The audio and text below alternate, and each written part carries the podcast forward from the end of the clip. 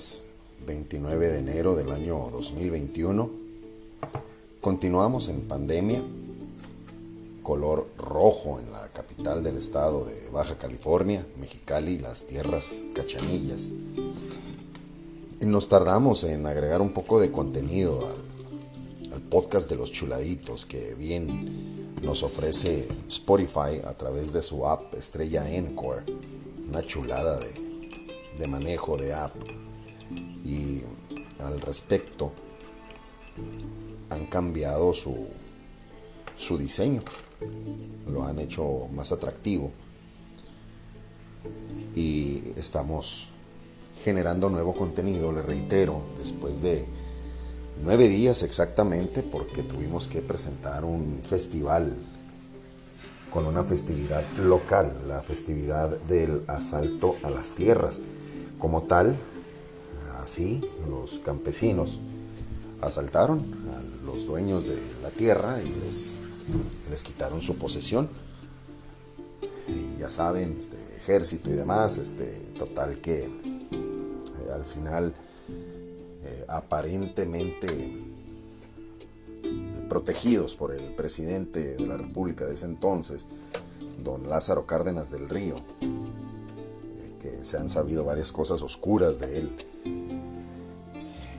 En 1937 apoya el movimiento y les entrega a los campesinos su porción de terreno y aquí en Mexicali nace la palabra ejido. Tenemos también el, orgullo de, de, contar con un museo que nos, nos ilustra de manera general en nuestro hermoso valle. Y entonces eh, tuvimos que preparar un, un festival al respecto. Su servidor preparó un video y durante toda esta semana, durante esos nueve días, un poquito más de la semana, ha habido clima muy pesado en la capital del estado, tanto de frío como de viento y de lluvia, lo regular para este tiempo, y probablemente un poco más, un poco más fuerte que lo, que lo normal. Eh, usted va a estar escuchando ruidos diferentes, se preguntará qué estará haciendo el chuladito. Bien, andamos doblando ropa, estamos acomodando la habitación. Y en eso nos estamos moviendo, pero continuamos con la temática que dejamos hace unos días atrás. Y nos quedamos con, con que nuestro Señor pierde completamente los cabales. Y entrega su vida por nosotros. Lo cual nos lleva a pensar que Dios, al, encarnarse como hombre, completamente pierde las características de Dios. Eso es lo que hacen las demás organizaciones, por eso no reconocen a Jesús como Dios. Entonces, el punto principal de esto es el autoestima. Y teniendo en cuenta que Dios, siendo Dios, podía haberse preparado lo mejor del mundo, eso fue lo que hizo. Preparó lo mejor del mundo. Preparó a su madre, preparó al Espíritu Santo, y entonces ahí es en donde vienen las grandes diferencias e incongruencias de pensar en un Dios poderoso. El por qué quiere encarnarse como hombre. Y trasciende el tiempo, trasciende dimensiones y es algo que sucede todos los días. Entonces, indicaremos perfectamente cuáles son las etapas en la que identificamos que Dios es verdadero Dios y verdadero hombre. Cuando elige a María como su mamá, ninguno de nosotros tenemos el, la gran riqueza de poder elegir a nuestra mamá. Nosotros tenemos a la mamá que nos tocó, hay otras organizaciones que dicen que venimos desde un cosmos muy lejano Y bueno, de verdad me parece incongruente porque ninguno de nosotros somos dioses. Yo puedo desear en este momento eh, tener una cena con salmón y para eso lo tengo que preparar. Y tengo que ir a buscar algo que se parezca al salmón. Entonces, eh, también debo de tener conocimientos culinarios y, y poseer diferentes mecanismos para poder llevar a cabo un platillo de esos. Dios no necesita nada de eso. Entonces es ahí en donde viene el misterio.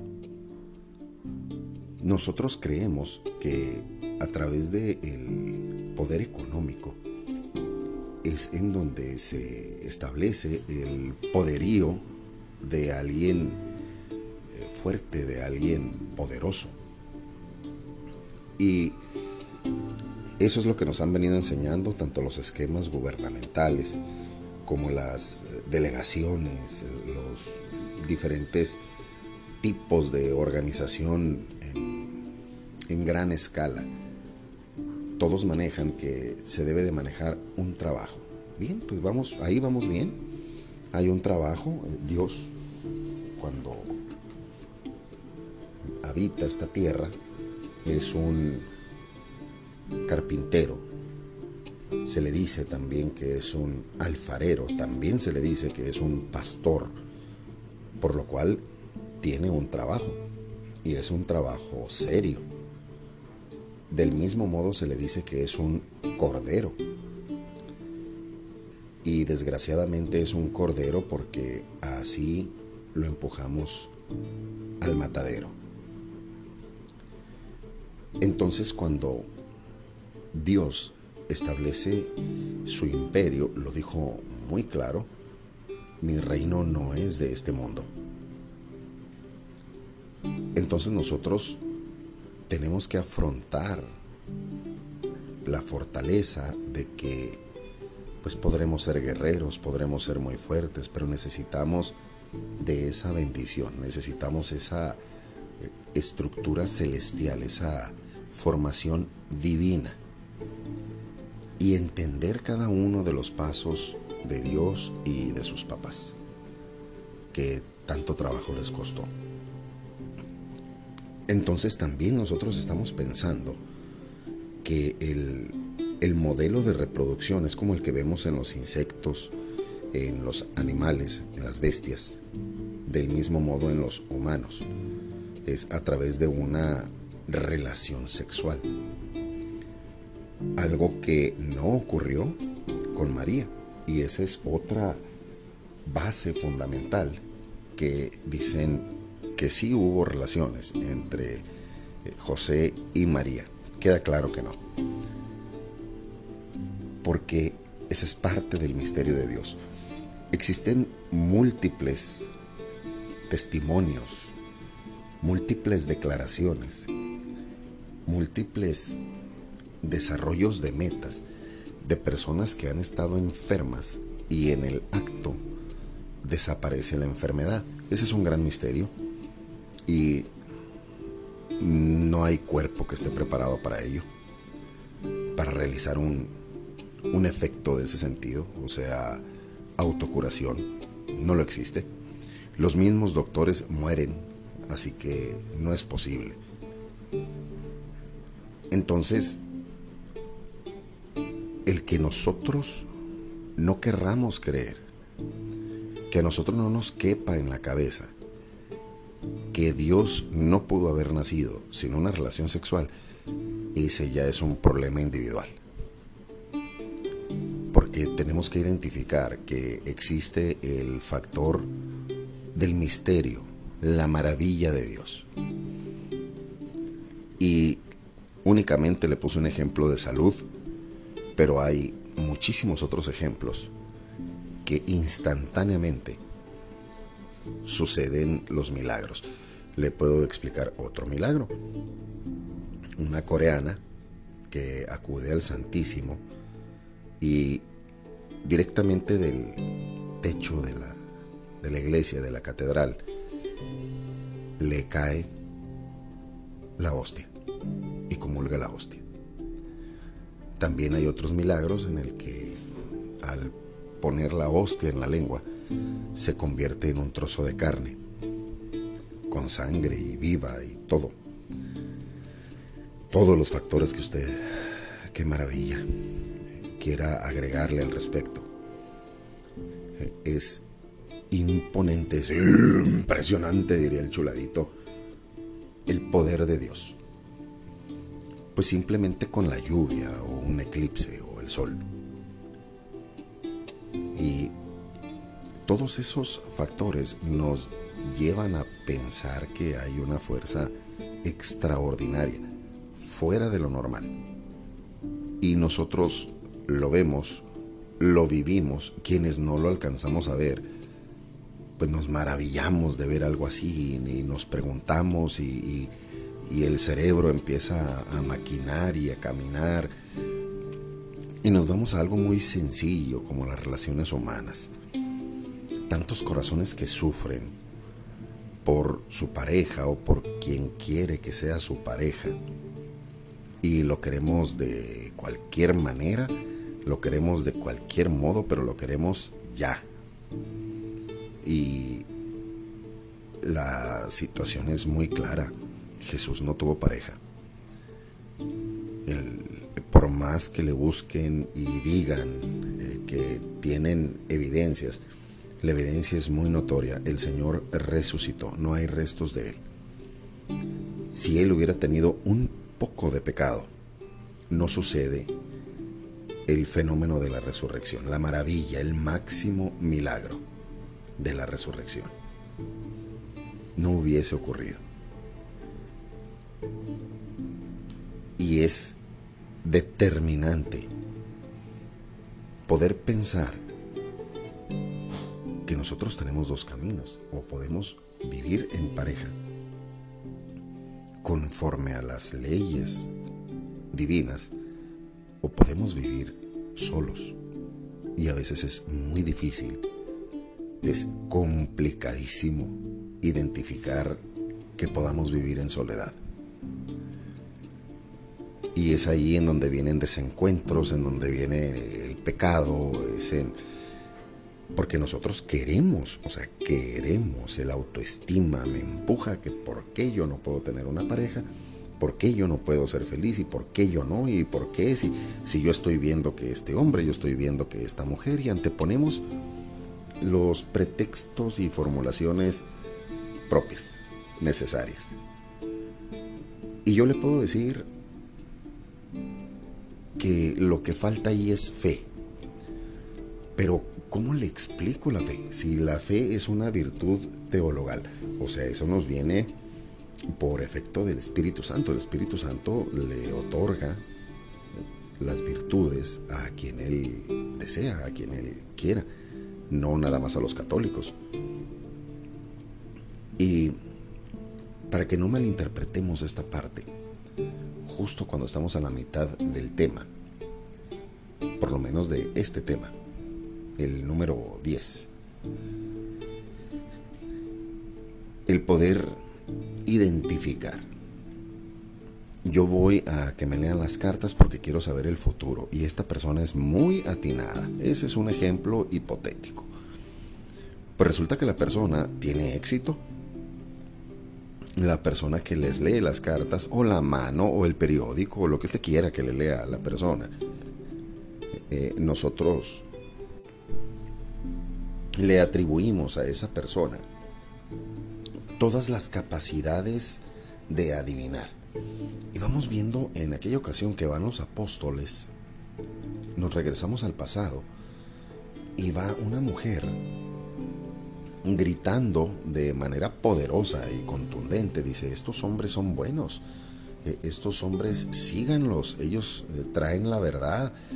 A ella nadie le había comunicado nada. Y el apóstol se molesta y le ordena al espíritu de, adivinación que abandone inmediatamente ese cuerpo, lo cual le trae severos problemas en su estancia en esa ciudad porque los, eh, los dueños de, esa mujer la, lo acusan y le dicen que pues le está quitando su ingreso Y el ingreso era que esa mujer tenía el poder de adivinación, pero a través de un espíritu de adivinación. No era por el Espíritu Santo. Vaya usted a saber qué clase de espíritu era que el apóstol supo identificarlo muy bien. Lo expulsó y la mujer fue libre. Entonces estos hombres se enfrentaron a todas esas debilidades y franquezas de la gente, lo mismo que existe en este tiempo.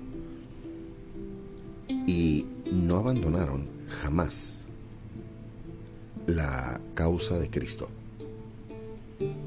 que nunca fue tan marcado, porque fue más bien políticamente, igual que sucedió con Poncio Pilato nos marca como por una eh, manera de dirigir al pueblo y de dirigirse hacia el pueblo, acaban dando ese tipo de órdenes. Entonces, en el episodio anterior, teníamos también eh, ahí la, la, estructura de ese tema de por qué Jesús nace en, en esas tierras santas, donde Él pisa, donde Él sangra, donde él nace. Era necesario establecer que hasta la fecha Italia es una de las, de las potencias mundiales y era una de las ocupaciones que tenían los romanos conocidos en ese tiempo, el imperio romano. Entonces era prudente que sucediera en un gobierno como ese y en una situación de esclavitud como esa. Y extremas enfermedades como las que se han visto a través de, los géneros literarios en la Biblia, a través de las, de las parábolas y hechos de, los evangelios, en el que el Señor sana a leprosos, eh, sana a personas con diversas enfermedades y en cada uno de los aspectos nos va marcando partes muy necesarias e importantes de nuestro Señor. En todos los casos, y ya lo hemos comentado, sobre todo en la temporada número 2, que le gritaban al Señor para ser sanos, le gritaban, sáname. O sea, abandonaban su amor propio, se humillaban si era necesario, pero por convicción. Entonces el Señor mismo les contestaba, tu fe te ha sanado es muy importante identificar que la autoestima, desde ahorita vámonos acostumbrando a lo que acabamos el tema, no existe. Usted puede quererse a sí mismo, está abandonando toda intención de ir al cielo. Si usted va a ser un instrumento, como lo pedimos, eh, Señor, necesito conversión. Señor, hazme un instrumento de tu paz, quiero servirte. Eh, en algunas otras ocasiones hemos escuchado también a, unas personas virtuosas que les están diciendo mensajes muy bellos de que, oiga, fíjese que su, su mensaje me estremeció, me hizo ver el, el cielo. Ellos no dicen gracias, ellos dicen para la gloria de Dios. O sea, no hay un amor a sí mismo, hay un amor enorme a Dios y con todo lo que viene con Dios, que es su Hijo, que es María Santísima, que son los santos, que es la iglesia. La misma María, en su advocación de Guadalupe, cuando el obispo pide una, el obispo Fray Juan de Zumárraga, al cual me, me ha tocado interpretar el papel en algunas ocasiones, le pide al indio Juan Diego una prueba, la misma Virgen Santísima no le dice, pues dile que venga, dile que me mire para que se convenza. Al contrario, humildad. No hay autoestima.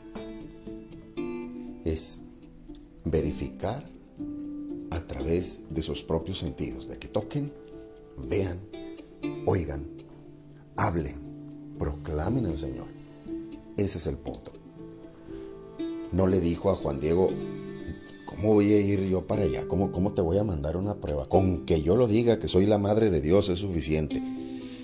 Pues no, fue muy humilde, fue sumisa y sobre todo fue contundente, tanto en su mensaje como en su obra.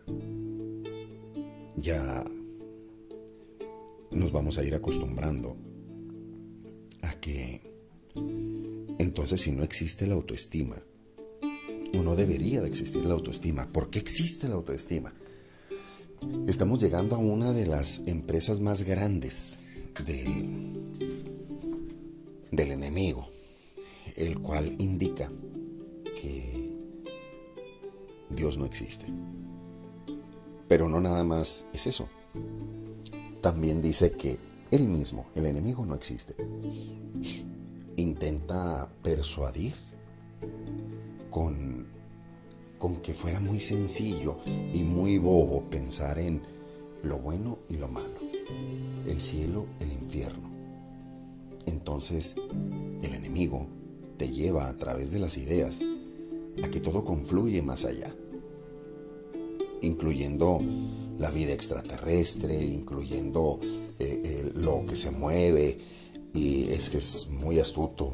Eh, acuérdate que es un ángel, es un ángel caído, y los, los ángeles poseen una inteligencia potencializada. Eh, nada más es saber y punto. Y el dominio es enorme.